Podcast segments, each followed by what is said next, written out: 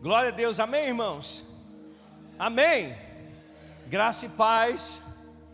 Eu fico pensando se a gente tivesse realmente essa intensidade todos os dias em, em pensar na volta de Jesus, em, em, ter essa realmente essa esperança da volta de Cristo. Amém? Eu acho que a, a nossa vida seria completamente diferente. A gente tomaria né, decisões diferentes. Eu acho que a gente precisa pensar mais nisso, falar mais sobre isso falar sobre a volta de Jesus é uma realidade, amém? Eu não sei se você percebe isso, mas cada dia que passa, se lá junto com os discípulos eles já guardavam a volta de Jesus, imagina agora, né? A gente tem que estar sempre com as nossas lamparinas acesas, esperando a volta do nosso Senhor Jesus, amém? Vocês estão vivos? Glória a Deus. Então, o tema deste mês de novembro é doses de realidade. Amém?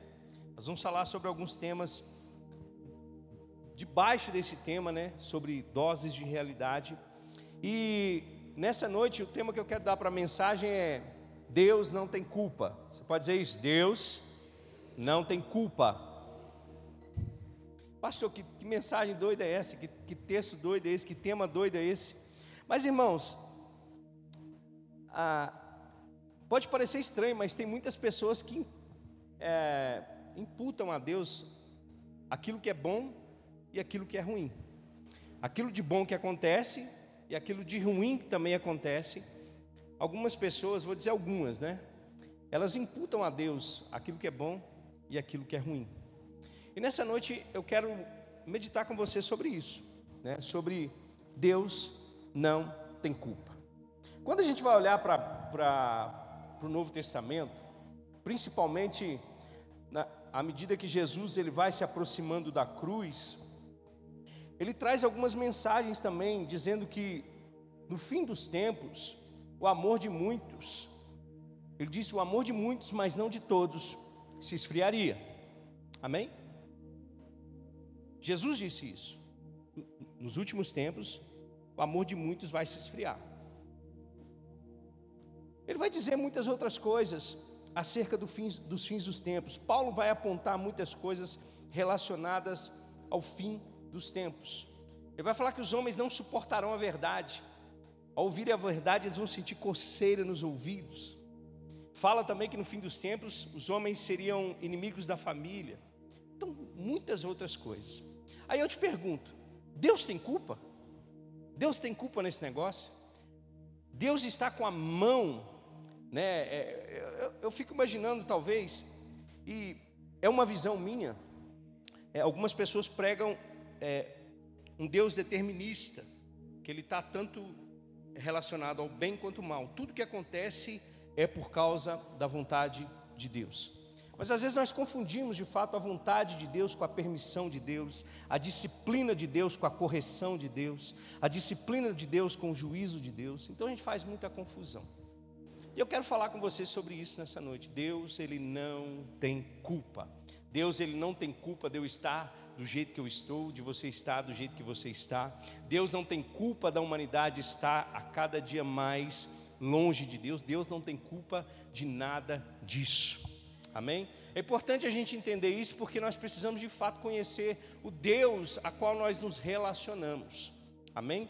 Em toda a Bíblia você vai ver em muitos momentos juízo de Deus. Por que juízo, pastor? Porque Deus é justo. Amém? E Deus não compactua com o mal, e Deus não, não compactua com o pecado. E a consequência daqueles que não se arrependem é o juízo vir sobre eles. Amém? Olha só que interessante.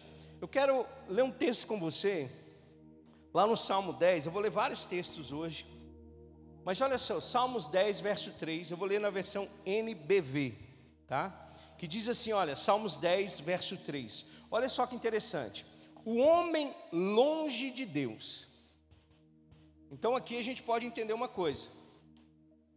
O homem longe de Deus. O que é o homem longe de Deus? É o pecador. É é o homem que foi destituído da glória de Deus. É o homem que vive na prática do pecado. Esse é o homem que está longe de Deus. O homem longe de Deus conta vantagem sobre os maus desejos do seu coração. Então, o homem longe de Deus, ele somente consegue olhar para si mesmo e contar vantagem dos maus desejos do seu coração. Por que, que eu trouxe essa mensagem nessa noite? Porque Deus não tem culpa. Sabe, irmãos, eu não sei quanto a você, mas eu já questionei isso. Se Deus existe de fato, por que existe o mal? Se Deus é bom, por que tem tanta fome no mundo? Se Deus é bom, por que crianças nascem doentes? Se Deus é bom, por que um pai tem a capacidade de matar o seu filho? Se Deus é bom, por que uma mãe teria coragem de abortar o seu filho? Se Deus é bom, por que, um, é, Deus permite tantas tragédias no mundo? Só eu que já perguntei isso. Né? Se Deus é bom e é meu pai, por que isso está acontecendo comigo? Se Deus é bom e nele não há mal algum, por que eu estou doente ou eu fico doente? Então, todas essas coisas é resultado do homem longe de Deus. Tem uma frase que é atribuída a Albert Einstein, mas ninguém fala se é verdade ou não, que diz o seguinte: se Deus existe, por que o mal existe? E a resposta é: o mal é a ausência de Deus no coração dos homens. É como o calor e o frio. O frio, ele só acontece por causa da ausência do calor. As trevas, elas só existem por causa da ausência da luz. Então, quando o homem passa a ser mal, o homem passa a ser pecador, ele passa a ter uma imagem deturpada de Deus. Ele passa a ter pensamentos deturpados de Deus. Isso não aconteceu agora, não, irmãos. Isso desde lá do jardim do Éden. O homem vem tentando colocar a culpa em Deus. Olha só, abre comigo lá em Gênesis capítulo 3. Quero ler com você Gênesis capítulo 3. Vocês já viram é, o termo foto de milhões? Alguém já viu na internet? Ou parceria de milhões? Então, você imagina uma parceria de milhões, um homem e Deus, amém? Deus cria todas as coisas, e tudo que Deus faz é? Tudo que Deus faz é? Então, só aí a gente já elimina um monte de coisa é, que não está relacionada ao caráter de Deus, à bondade de Deus. Então, tudo que Deus faz, Ele é bom. E quando Ele cria o homem, Ele vê que é muito. Vocês estão aqui, não, gente? Quando Deus cria o homem, ele vê e ele fala, é muito bom. Mas só que a parceria de milhões durou pouco tempo. Aí, ao invés de parceria de milhões agora, você imagina o seguinte: imagina Deus e o homem nessa parceria. O homem sendo 100% influenciado por Deus, sem nenhuma mácula, sem nenhuma mancha, sem nenhuma ranhura ou sem nenhuma imagem deturpada de Deus. O poder do homem sobre a terra, o poder de, de dominar, de governar, de agir, de, de prosperar, de, de fazer coisas extraordinárias. Por quê? Porque existia uma parceria poderosa entre um homem e Deus. Mas no jardim aconteceu uma coisa, e vocês sabem o que é. Gênesis capítulo 3. Ora, a serpente era o mais astuto de todos os animais que o Senhor Deus tinha feito. E ela perguntou à mulher: Foi isto mesmo que Deus disse? Não comam de nenhum fruto das árvores do jardim? Engraçado como o diabo ele é astuto, né, irmãos? O diabo como ele ele consegue fazer com que a gente de repente perceba coisas em Deus ou tenha visões ou deslumbres de Deus que na realidade não não é não é do caráter de Deus. O papel do diabo é colocar dúvida em nosso coração. Amém, irmãos? O papel do diabo é deturpar a imagem de Deus. O papel do diabo é fazer com que aquele que foi criado à imagem e semelhança de Deus não viva segundo os padrões de Deus e a vontade de Deus. Por isso que, quando Jesus fala que no fim dos tempos o amor, o amor de muitos se esfriaria, irmãos, olha o tempo que nós estamos vivendo. E a gente está aproximando do fim das coisas mesmo. A gente não está mais em rumores de guerra, a gente já está vivendo guerra mesmo. Ontem eu estava no, num almoço em família, foi falar de Lula e Bolsonaro, meu irmão, só Deus. Quase que deu fatality. A gente está vivendo um tempo muito estranho, irmãos. A gente está vivendo um tempo que você liga a televisão e os homens se acham donos das mulheres. E a mulher, quando não quer mais viver com o homem, o cara vai lá e mata a mulher, simples assim. A gente vive numa sociedade hoje onde as pessoas elas deslumbram e se alegram quando uma nação, quando um país, ele, ele estabelece uma lei de aborto. Como se a vida é, no ventre de, um, de uma mulher um, um, não fosse vida. Mas ao ponto da gente considerar que uma meba lá em Marte é vida. Então as coisas estão completamente invertidas. E nada disso é culpa de Deus, irmãos. Tudo isso é culpa do pecado. Tudo isso é uma deturpação. Tudo isso faz com que a gente imagine coisas de Deus que Deus não teria capacidade de fazer, se eu posso dizer dessa forma. Então o diabo ele tem essa influência de deturpar as coisas. O diabo tem esse, esse, essa vontade de fazer com que a gente fique longe de Deus, se afaste de Deus. Mas voltando aqui, a, a serpente fez esse questionamento à mulher e respondeu a mulher no verso 2: Podemos comer do fruto das árvores do jardim. Mas Deus disse: Não comam do fruto da árvore que está no meio do jardim, nem toquem nele. Do contrário, vocês morrerão. Disse a serpente à mulher: Certamente não morrerão. Deus sabe que no dia em que, dele, em que dele comerem, seus olhos se abrirão e vocês, como Deus, serão conhecedores do bem e do mal. Olha só que interessante, né? Quando a mulher viu que a árvore parecia agradável ao paladar, era atraente aos olhos e, e além disso desejável para dela se obter discernimento, tomou do seu fruto, comeu e deu ao seu marido, que comeu também. Então ali a gente já vê a concupiscência, né, dos olhos, da carne, a soberba da vida, ou seja, ignorando o estatuto de Deus, ignorando a lei de Deus, ignorando a vontade de Deus, que é vontade que é boa, agradável e perfeita, para ouvir a voz do diabo. Então a parceria de milhões agora estava se deteriorando. O homem passa a não mais olhar para aquilo que Deus diz que é abominação como algo desejável. O homem passa a olhar para aquilo que Deus abomina como algo que para ele é prazeroso, que para ele é desejável, que para ele daria discernimento como se o próprio Deus não fizesse isso para o, para o homem, como se essa parceria não chegasse nesse nível. Amém? Pensa só, irmãos, dá nome para tudo quanto é bicho. Que dia que você daria o nome da vaca para a vaca? Do jumento para o jumento? Do porquinho para o porquinho? Ô, irmão, vou dizer para você: se você não acredita em Gênesis, porque tem gente que, tá, que é assim, tem gente que fala, não, isso aí é, isso foi uma história contada. Se você crê que é só uma história, você tem uma dificuldade muito grande para lidar com, com a palavra de Deus. Porque se, não, se, você não, se você não crê que Gênesis é verdade, foi um, foi um fato, você tem dificuldade de compreender o pecado e, consequentemente, a morte espiritual e, consequentemente, um Salvador. Porque foi por causa disso aqui, irmãos, não por culpa de Deus, mas por causa da ignorância do homem que rejeitou a Deus, que Deus, na fundação do mundo, precisou matar um cordeiro para salvar a humanidade.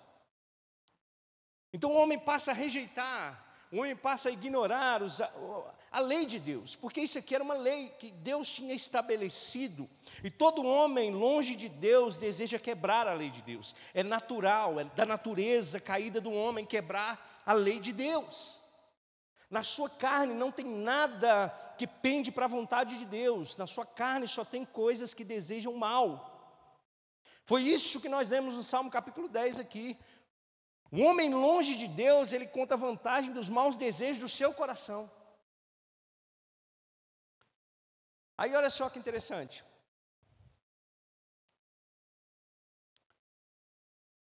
O verso 7 diz: Os olhos dos dois se abriram e perceberam que estavam nus. Então juntaram folhas de figueira para cobrir-se. Verso 8: Ouvindo o homem e a sua mulher os passos do Senhor Deus que andava pelo jardim, quando soprava a brisa do dia, esconderam-se da presença do Senhor Deus entre as árvores do jardim. Isso aqui também é uma característica do pecado. A primeira característica que é impressa do pecado no, no, no homem é essa, esse distanciamento de Deus, esse medo de Deus. Irmãos, eu não sei quanto a você, mas eu cresci ouvindo que Deus castiga. Mas, pastor, a Bíblia diz isso. Só que nós não compreendemos o que é disciplina de Deus e juízo de Deus. Amém? Então nós crescemos com medo de Deus. Eu lembro, eu não cheguei a fazer crisma, esses negócios de, da igreja católica, mas uma coisa que eu ouvi era: olha, o dia que você for tomar, tomar a hóstia, se você tiver em pecado, quando você colocar ela na sua boca, ela vai jogar para fora. Eu, eu não sei se vocês ouviram isso, eu ouvia. E eu falava assim, Jesus, como é que faz então? Tem medo desses negócios, né? Porque vai que, né? É tão, é tão, é tão, é tão fato isso que a gente aprende o seguinte: olha, você confessa o seu pecado e você paga com oração. Você vai rezar 40 Ave Maria e 50 Pai Nosso. Seu castigo é rezar para Deus. Então a gente é criado, irmãos, com medo de Deus. Mas isso é por causa do pecado. Mas eu quero dizer para você que a culpa não é de Deus, nosso Deus é um Pai amoroso. Eu vi uma frase que eu achei muito interessante. O homem longe de Cristo só pode receber a ira de Deus, mas um homem em Cristo recebe um Pai amoroso. Amém? Então, olha só, eles ficaram com medo. Mas o Senhor Deus chamou o homem e perguntando: Onde está você? E ele respondeu: Ouvi os teus passos no jardim e fiquei com medo porque estava nu, por isso me escondi. E Deus perguntou: Quem lhe disse que você estava nu? Você comeu do fruto da árvore da qual proibi você de comer? Disse o homem. Aqui começa. É interessante porque a gente vê a terceirização das culpas, né? E é assim que a gente vive, irmãos. Às vezes a nossa vida está um caos e a gente, ao invés de olhar para a gente mesmo e assumir os BOs da nossa vida, a gente quer, quer terceirizar a culpa. E em muitos momentos, irmãos, a gente até questiona Deus: por que comigo? Talvez você não tenha a mesma visão que eu, mas eu, eu, eu, eu creio que Deus ele criou o homem com livre arbítrio. O que, que é isso? Deus estabelece leis, mas, mas deixa o homem decidir por si só se ele vai andar nesse caminho da vontade de Deus ou não. Porque nós conseguimos ver o amor de Deus dessa maneira. Preste atenção, na própria vida de Jesus, irmãos. O Deus que tinha todo o poder, ele se esvaziou de tudo. Ele decidiu se esvaziar da sua glória, ele decidiu se tornar servo. O Deus que deveria ser servido por todos, agora estava servindo aos homens. O Deus que deveria, de alguma forma, julgar a humanidade por causa dos seus pecados, ele estava recebendo a humanidade de braços abertos, recebendo na cruz o meu e o seu pecado. Deus não terceiriza as coisas, Deus mesmo faz mas nós temos essa dificuldade. Às vezes olhamos para a nossa casa, para a nossa família, às vezes você está aqui hoje e fala assim: por que eu nasci nessa família? Porque Deus eu permitiu eu nascer nesse lar, eu nascer nessa família. Não pense dessa forma. Deus não é culpado de nada, Deus é bom e a graça dele está sobre a sua vida. E se Deus fez isso, e se Deus fez dessa forma, é porque, irmãos, os planos de Deus não podem ser frustrados.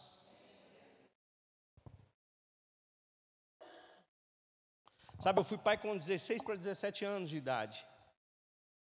E algumas pessoas falaram para mim: por que, que vocês não abortam?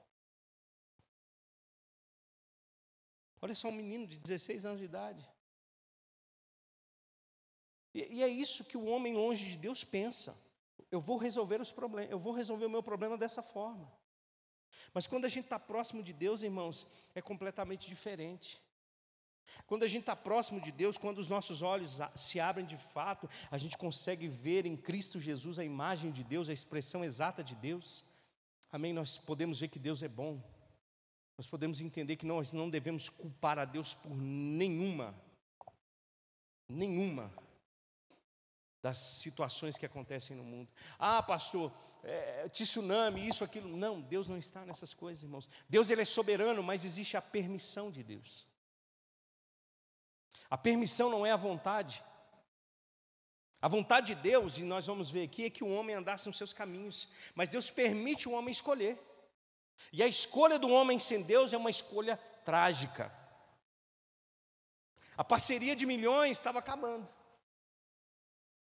E agora a parceria que, Deus, que o homem estava fazendo não era mais com Deus, era com o pecado e com o diabo.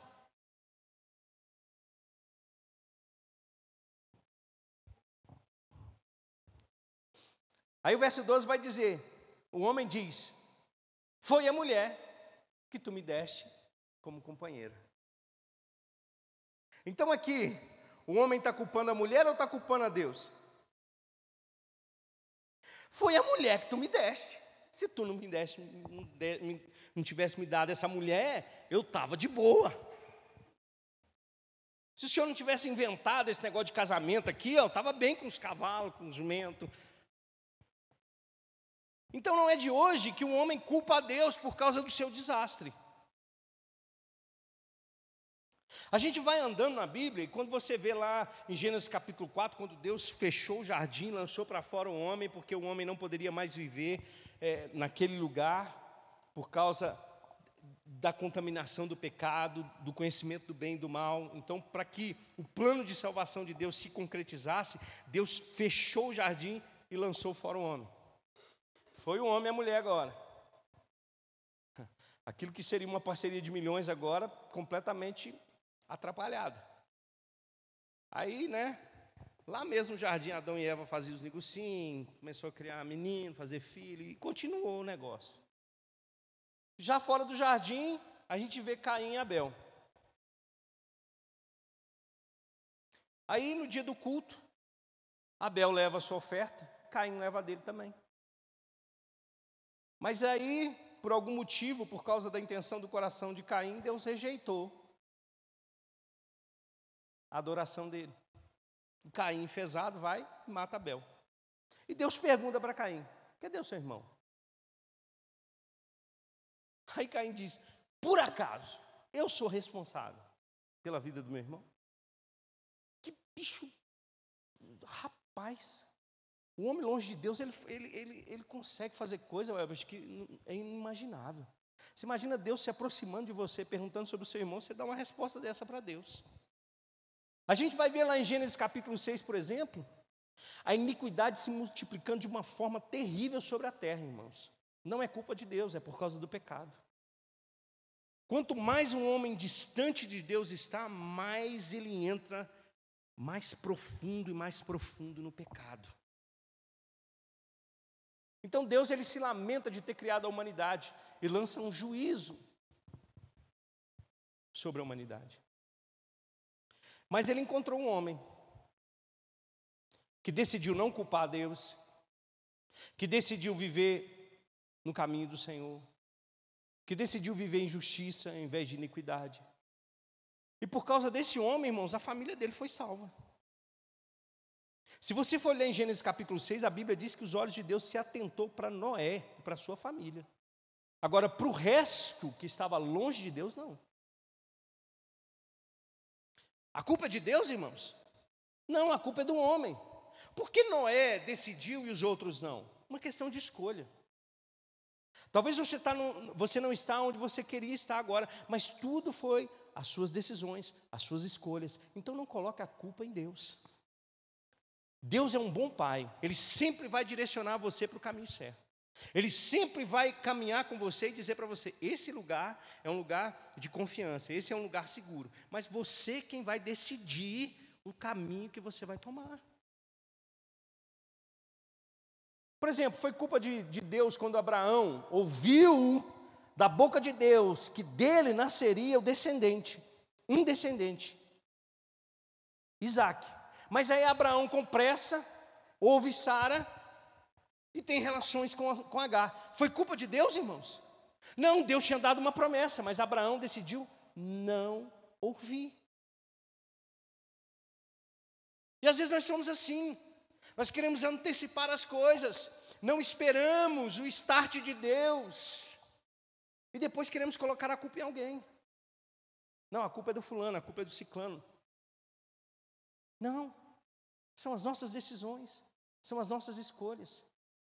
E na antiga aliança, a gente vai ver muitos momentos aonde Deus se demonstra um pai amoroso, um pai seguro, um pai que guarda, um pai que protege, um pai que supre, mas o povo escolhendo um outro caminho. E a culpa não é de Deus. Eu quero te mostrar alguns. Olha só. Logo de cara, quando Deus tira o povo do Egito, abre comigo em, em Êxodo capítulo 16. Não é de hoje, irmãos, que a humanidade quer colocar a culpa em Deus. Amém? Deus tira o povo do Egito, abre o mar, o povo passa, o faraó morre com seus cavaleiros, Deus tira o povo da escravidão, do peso da escravidão. Mas olha só, em Gênesis capítulo 16, verso 1 diz: Toda a comunidade de Israel partiu de Elim e chegou ao deserto de Sim, que fica entre Elim e o Sinai. Foi no 15 dia do segundo mês, depois que saíram do Egito. No deserto, toda a comunidade de Israel reclamou a Moisés e Arão. Disseram-lhe os israelitas: Quem dera a mão do Senhor nos tivesse matado no Egito. Lá, no, lá nós sentávamos ao redor das panelas de carne e comíamos pão à vontade, mas vocês nos trouxeram a este deserto para fazer morrer de fome toda essa multidão. Mas vocês vocês ali estão tá inclu, incluindo Deus. Irmão, o povo longe de Deus só reclama. O ser humano longe de Deus, ele não consegue ter perspectiva. Uma perspectiva certa. E Deus tinha tirado o povo do Egito, irmãos. Deus já tinha feito mais. Quer dizer, para ele não tem nada difícil, para nós sim. Primeiro, fazer com que Faraó liberasse o povo. O coração de Faraó estava endurecido. Segundo, fazer com que esse povo que saiu de lá sem nada tivesse tudo. Que o povo foi dando, dando, dando ouro, dando prata. Para quê? Para provisão. Terceiro, chega no meio do caminho, um mar. E volto a dizer para você: acredite nisso. Deus abriu o mar para o povo passar. A gente está tendo que voltar para algumas coisas, irmãos, que a gente está, sabe, achando que é historinha da, da carochinha, conto de fábula. Não, é verdade. É verdade. Deus abriu o mar. O povo passou. Só que chegou do outro lado, o povo viu um deserto. E é normalmente no deserto, irmão, que a gente lamenta com força. Mas eu não consigo ver Deus no deserto desamparando ninguém. Irmãos, o Filho de Deus, ele foi para o deserto para ser tentado. E lá em nenhum momento ele falou assim: É, Deus, estou aqui por sua causa. Não. Muito pelo contrário. Ele venceu na confiança da palavra de Deus, ou na palavra de Deus. Então o povo sempre, irmãos, quer atribuir nas trajetórias a culpa em Deus. Abre aí para mim, Números 14, 1. O povo estava pronto para chegar na terra prometida. Diga comigo: terra prometida, mana, leite e mel. Eu costumava dizer que era o Petrovale, né? Mas já estou pensando, estou pensando que não é não. Então, Moisés manda os espias para poder olhar a terra. E quando os espias voltam, dez desses espias trazem um relatório negativo, dizendo assim: ó, esquece, a gente vai ser derrotado sem, sem chance. A gente é como gafanhoto diante dos gigantes que estão lá. Aí naquela noite toda a comunidade começou a chorar em alta voz. Todos os israelitas queixaram-se contra Moisés e contra Arão, e toda a comunidade lhes disse: Quem dera tivéssemos morrido no Egito ou nesse deserto. Porque o Senhor está nos trazendo para essa terra só para nos deixar cair a espada, nossas mulheres e nossos filhos serão tomados como despojos de guerra. Não seria melhor voltar para o Egito? Então a gente olha, irmãos, que não é de hoje que o homem quer colocar a culpa em Deus. Eu quero ler mais um trecho com você. Abre comigo em Ageu. Aí é, aí é difícil achar, né, irmão?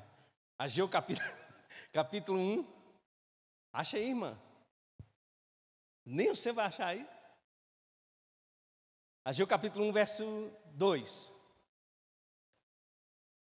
Olha só que interessante. Assim diz o Senhor dos Exércitos: esse povo afirma ainda não chegou o tempo de reconstruir a casa do Senhor. Aqui falando sobre o templo. Por isso a palavra do Senhor veio novamente por meio do profeta Ageu. Acaso é tempo de vocês morarem em casas de fino acabamento, enquanto a minha casa continua destruída?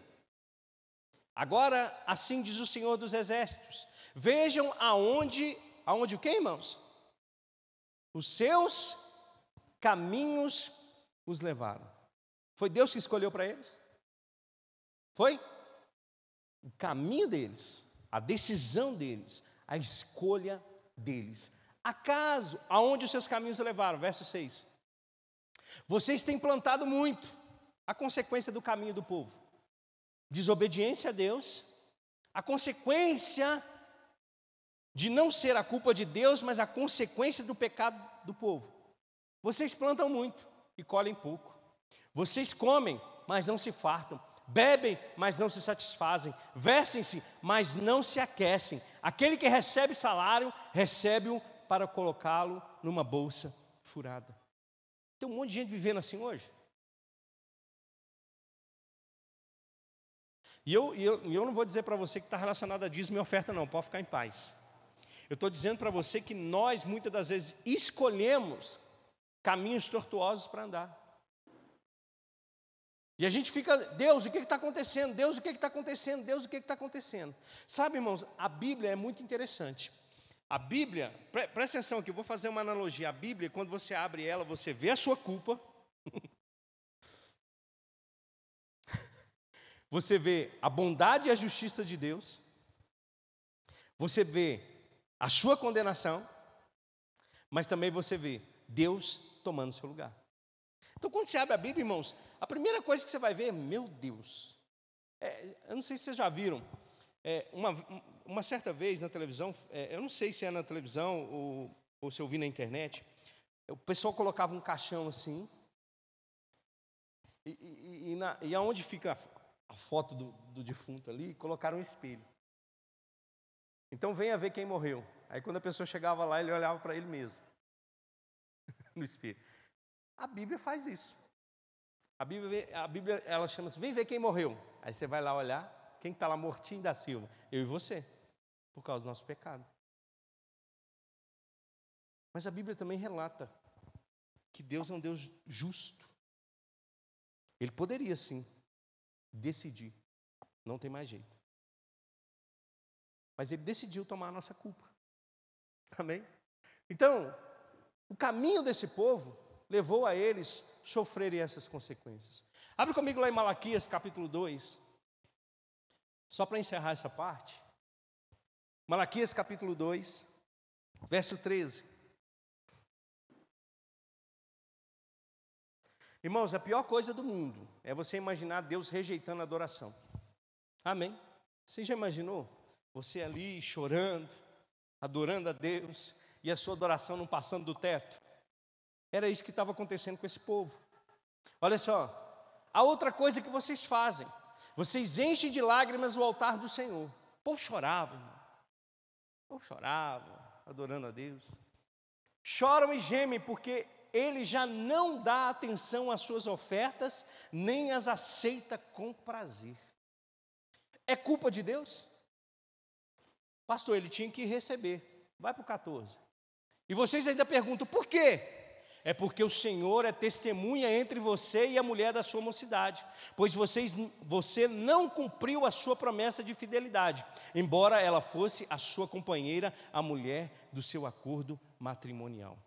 Pensa num povo, irmão, que estava fazendo o que quisesse. divórcio. E aqui também a gente pode olhar para Israel mesmo, que sempre era infiel a Deus, que sempre abandonava Deus. Então, Deus ele aponta o caminho, o erro do homem. Deus ele não precisa de ele, ele não precisa que a gente o defenda. Amém? Mas nós precisamos entender que tipo de caminho a gente está escolhendo. Eu quero ler só mais um texto, sabe comigo Deuteronômio, capítulo 30, verso 17. Olha só como Deus é bom, irmãos. Olha só como Deus ele é bom. Ele diz: Hoje invoco os céus e a terra como testemunha contra vocês, de que coloquei diante de vocês a vida e a morte, a bênção e a maldição. E Deus ele dá o caminho, agora escolham, porém, a vida. Escolham, porém, a vida. E ele continua, ele continua dizendo: para que vocês e os seus filhos vivam, e para que vocês amem o Senhor, o seu Deus, ouçam a sua voz e se apeguem firmemente a Ele, pois o Senhor é a sua vida e Ele dará a vocês muitos anos na terra que jurou dar aos seus antepassados, Abraão, Isaque e Jacó. Então não é de hoje, irmãos, que, que o homem tenta culpar a Deus. Eu vou pegar até uma postagem do Elbert esses dias. Ele, ele postou uma coisa que eu acho até interessante e eu compartilho desse mesmo pensamento. Não venham dizer agora que é culpa de Deus ter colocado, acho que foi uma coisa assim, ou não venham falar que foi Deus que colocou esse homem no governo, um ímpio no governo para governar sobre alguma coisa. Como é que é? Que Deus está no controle. E não está, irmãos. Para com isso. Para com isso. Deus não foi lá votar por você. Foi a gente que foi. E agora a gente vai sofrer as consequências, tanto com um quanto com o outro. É escolha nossa. É, é decisão nossa. Nós, irmãos, podemos caminhar com Deus sim. O problema é que o homem longe de Deus, ele sempre vai jogar a culpa em algum lugar. Abre comigo lá em Tiago, capítulo 1. Tiago, capítulo 1. Verso 13. Tiago ele vai falar sobre essa, essa relação entre mal e Deus. E olha só o que ele diz: quando alguém for tentado, jamais deverá dizer estou sendo tentado por Deus. Então está aqui uma dica para você. A tentação, ela não é pecado, mas ela pode se tornar pecado. Agora, a tentação, ela acontece ou ela vem por causa dos maus desejos do nosso coração. E sendo concebidos, consequentemente, se torna pecado, e com pecado a morte. Agora, a Bíblia está dizendo para nós que não é parte de Deus nos tentar. Não faz parte do caráter de Deus nos tentar. E às vezes nós pensamos assim: nossa, mas sabe como é que é, né, pastor? A carne é fraca. Fui tentado. Acho que Deus me colocou nessa situação para ver como é que eu estava. Não, irmão, não foi Deus. O máximo foi a sua parceria de milhões com o diabo e com o pecado. Não foi Deus. Não foi Deus que começou a a fazer você dar ouvidos àquela conversa de WhatsApp. Não foi Deus que fez com que você começasse a dar aquelas tecladas a mais nos sites de pornografia. Não foi Deus que fez com que você começasse a olhar com os bons olhos o elogio do chefe ou da chefa. Não, não é Deus. Deus não está nessas coisas. O máximo é a parceria do diabo com o pecado e com seu coração maldoso. A Bíblia diz: olha, quando alguém for tentado, jamais deverá dizer estou sendo tentado por Deus, pois Deus não pode, irmãos. A Bíblia diz que Deus não pode. Tem alguma coisa que Deus não pode? Tem. Deus não pode ser tentado pelo mal e a ninguém tenta. E a ninguém tenta. Então não é culpa de Deus quando você cede à tentação, não, irmão. Amém? A Black Fraud está chegando aí. Não é culpa de Deus. É, porque no Brasil é assim, né? 50%, de, 50 de desconto com valor duas vezes maior. Black Fraud.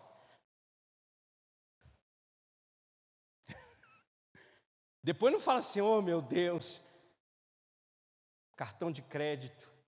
Senhor, eu vou até naquela campanha que diz que apaga apaga dívidas no Serasa, no SPC, eu vou na campanha daquela igreja, porque eu sei que Deus vai operar. Não, Deus não vai fazer isso não, irmão. Você vai ter que pagar. Não adianta, não adianta não.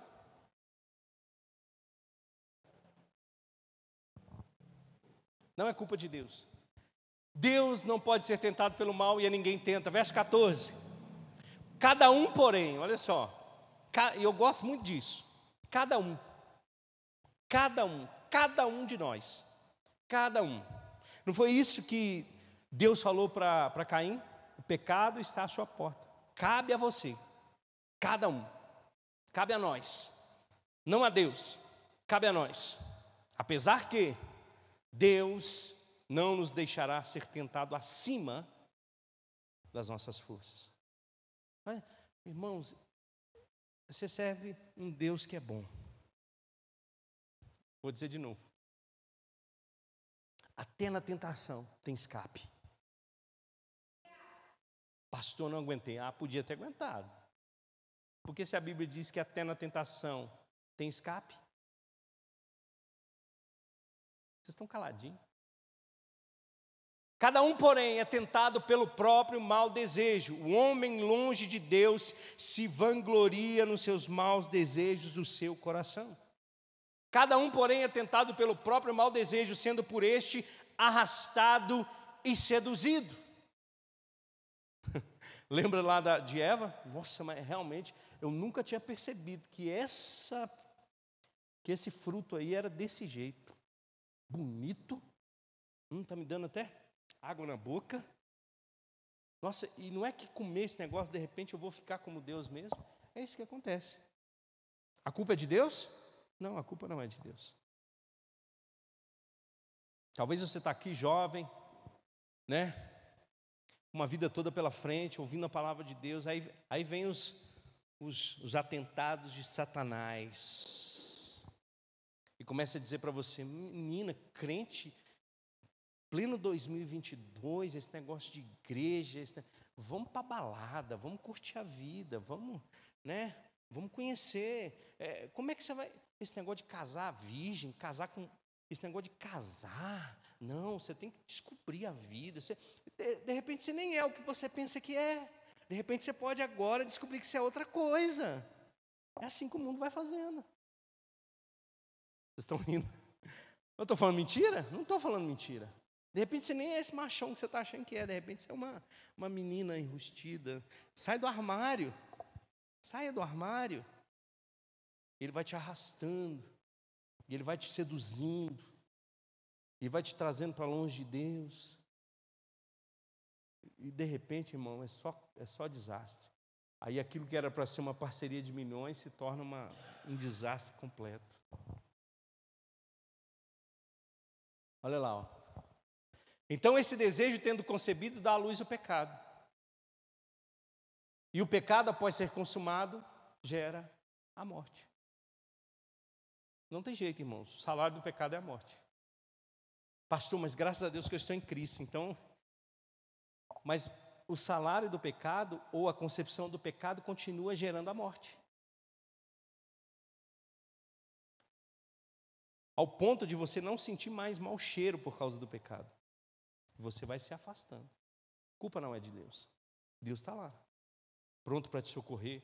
Deus está lá, pronto para poder te dar o escape na tentação. Deus está lá pronto para poder estender a mão. Deus está lá dizendo para você: não vá. A gente tem um semáforozinho dentro da gente, irmãos, Que a gente começa a caminhar para alguns lugares e o semáforo começa a apitar, falando que, ó, tá amarelinho aqui, ó. Aqui não é lugar. E daqui a pouco fica vermelho o negócio. Esse semáforozinho a gente chama de Espírito Santo. Amém? Que vai te auxiliar. Porque o Espírito é santo. Então ele vai te conduzir para coisas santificadas. Para conversas santificadas.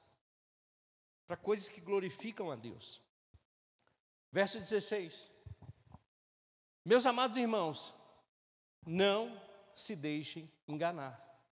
Olha só que interessante esse versículo no meio disso no meio de, uma, de, uma, de, um, de um contexto falando sobre esse arrastar do pecado e o que vai vir agora. Meus amados irmãos, não se deixe enganar. Vai para o verso 17. Toda boa dádiva e todo dom perfeito vem do alto, descendo do Pai das luzes, que não muda como sombras inconstantes. A Bíblia diz que Deus é bom. Toda boa dádiva, aquilo que é bom procede de Deus vem do Senhor. Então a culpa não é de Deus. Olha só, pessoas que pensam assim: Deus está me disciplinando com uma doença. Irmãos, se Deus te disciplina com as armas do pecado e do diabo, eu não quero servir esse Deus. Deus está me disciplinando com a falta. Se Deus te disciplina com as armas do pecado e do diabo, a gente não pode servir esse Deus. São duas coisas: ou é o caminho que você está escolhendo, ou é o diabo que está te induzindo. Passou então ser pobre, então quer dizer que o crente pobre ele está sendo. Eu não estou dizendo isso, eu estou dizendo que nós pensamos que é Deus que está agindo dessa forma.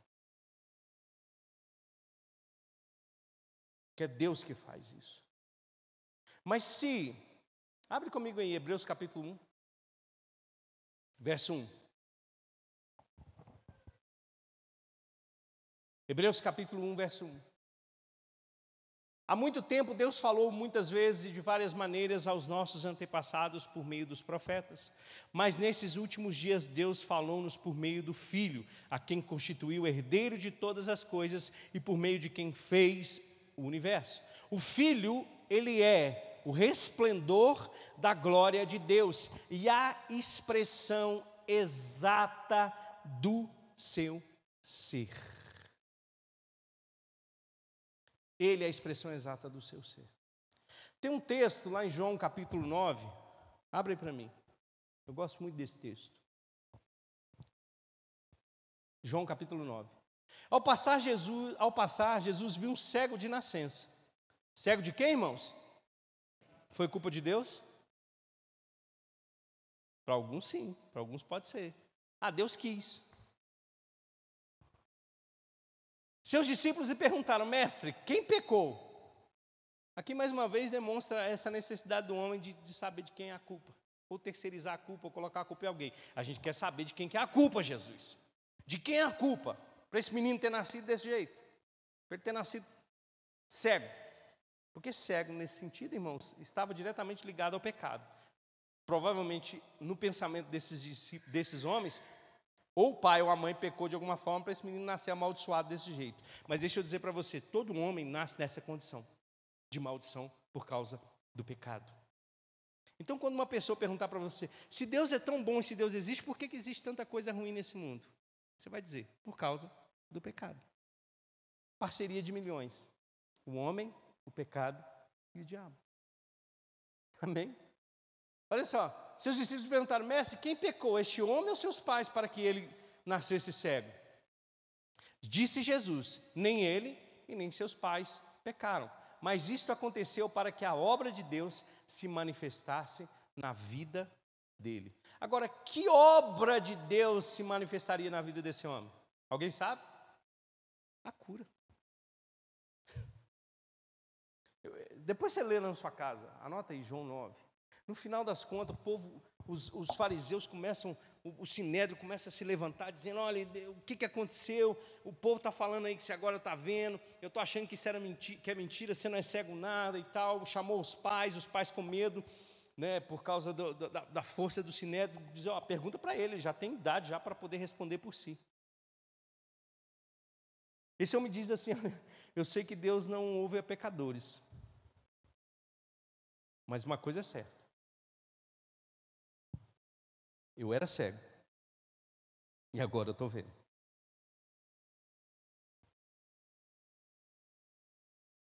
Uau! Isso é poderoso demais, irmãos. O que Deus veio fazer em Jesus Cristo é destronar a tentativa do diabo de deturpar a imagem de Deus na sua criação. Abre comigo Atos 10, 38. Atos 10, 38. Aqui, Pedro vai dizer como Deus ungiu Jesus de Nazaré, com o Espírito Santo e poder, e como ele andou por toda a parte, fazendo o que, irmãos? O bem ele não fazia o mal. Por quê? Porque ele é a expressão exata do ser de Deus. Deus não pode nos tentar com o mal, nem pode ser tentado pelo mal, porque toda boa dádiva, todo dom perfeito, vem descendo do céu, o Pai das luzes. E ele diz: Olha, ele andou por toda a parte fazendo bem e curando todos os oprimidos pelo diabo. Tem uma, tem uma, uma, uma paródiazinha na internet da, da propaganda eleitoral do, do céu e do inferno. Aí o camarada vai lá para poder escolher, né? E ele primeiro sobe no céu e vê que lá no céu tinha lá uns anjinhos lá, com umas, vesti umas vestes meio estranhas, tocando umas harpazinhas, aquela paz, né? aquele negócio.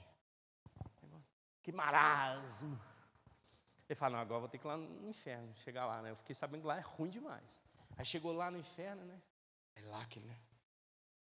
aquele lugar maravilhoso, mulheres lindas, bebida à vontade, prazer rolando, fantástico. Mas vem para cá, o que, que é o lugar? O que, que é o lugar bom de viver? Aí chega lá em cima e fala, ó, Eu ia falar um negócio que eu não vou falar. Não. Eu vou descer. Lá embaixo é melhor do que aqui em cima. Aí ele desceu. Aí quando ele abriu a porta, ele entrou, fechou a porta. De cara, irmãos, já viu um fogaréu. Foi. Cadê aquele clube maravilhoso que tinha aqui? Com as mulheres bonitas, com as bebidas geladinhas. Falei, não, aquilo ali era só por causa da campanha. Agora que você entrou, já era. Agora, meu filho, você vai ter que ficar aqui. Mas aqui, o diabo tentou fazer isso com a gente, irmãos.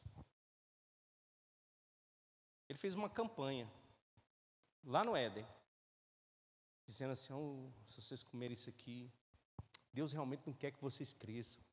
Deus não quer, Deus não quer esse negócio que vocês sejam imagem e semelhança dele, não. Agora, o dia que você comer, você não vai morrer, não. Fica tranquilo. Muito pelo contrário, você vai ser igualzinho a ele foi batata. Foi comer e morrer. Então a culpa não é de Deus. Abre comigo em Gálatas, para a gente encerrar. Quero chamar o louvor aqui. Gálatas capítulo 3. Gálatas capítulo 3. A partir do verso 13.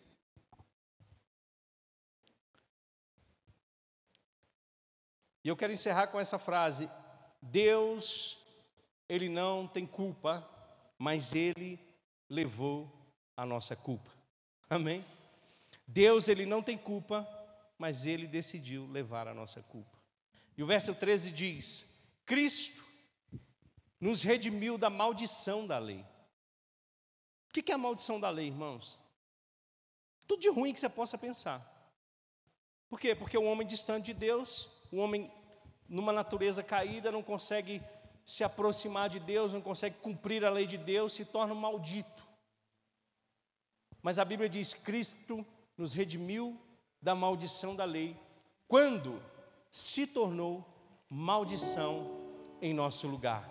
Pois está escrito: Maldito todo aquele que for pendurado no madeiro. Verso 14. Isso para que em Cristo Jesus a bênção de Abraão chegasse também aos gentios, para que recebêssemos a promessa do Espírito Santo mediante a fé. Amém? Amém. A gente começou dizendo que o homem longe de Deus se vangloria, se alegra com os maus desejos do seu coração. A culpa não era de Deus, mas Deus, na cruz do Calvário, levou a minha e a sua culpa. Amém? Fica de pé comigo. Eu quero que você adore esse Deus bondoso.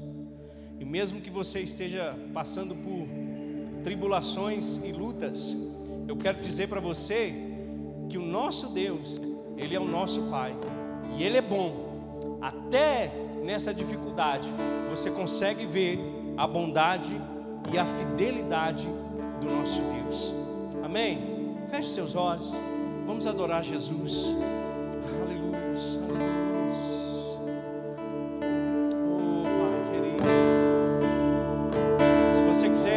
esse Deus que é bom, esse Deus que não muda, esse Deus que é fiel, esse Deus que tomou a nossa culpa.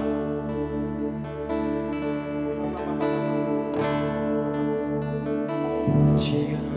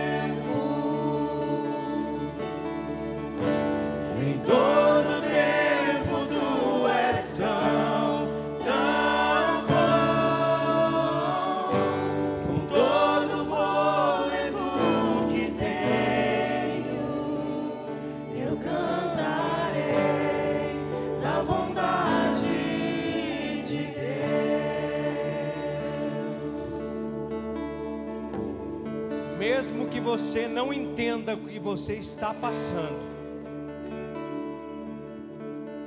mesmo que na tua razão, mesmo que até a tua fé não te explique o que você está passando agora, creia uma coisa: Deus é bom em todo o tempo. Não é culpa de Deus. Ele é a solução